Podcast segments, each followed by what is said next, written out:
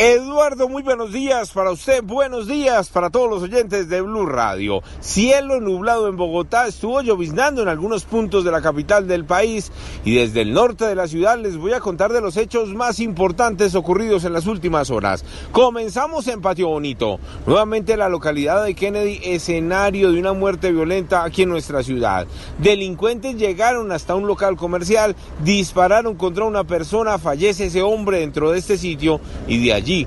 Huyen del lugar, la policía buscando a los criminales que al final logran su cometido, mientras que las unidades de criminalística investigan y analizan qué fue lo que ocurrió, quién es la víctima y además cuál es el paradero de los pistoleros que huyeron por el mismo sector. Nos vamos para Suacha, en Cundinamarca, con allanamientos operativos que terminaron hace pocos minutos, esta vez en la frontera que conduce del municipio cercano a Bogotá, la capital del país, con la localidad de Ciudad Bolívar. Hay una peligrosa banda que operaba denominada Los Fronterizos. Nueve criminales que, dice la Policía Nacional, acababan con la vida de las personas que ellos creían que era necesaria por el poder del microtráfico y de allí también la utilización de armas de fuego, venta de drogas, y otros delitos en la zona. Precisamente el mismo comandante de la policía de Suacha, el coronel Livio Castillo, nos contó detalles de lo ocurrido en este punto al sur de Bogotá. Se logra la desarticulación del grupo delincuencial común organizado Los Fronterizos.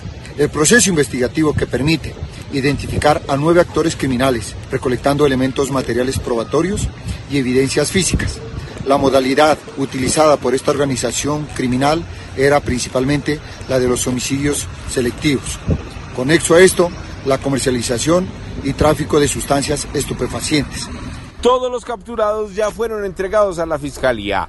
Y en unos minutos les voy a contar de la acción heroica de un conductor de bus intermunicipal en Bogotá. ¿Qué hizo este hombre? ¿Qué dicen los pasajeros? ¿Por qué la policía no está apareciendo en cada atraco? Ya les tengo detalles. Eduard Porras, Blue Radio.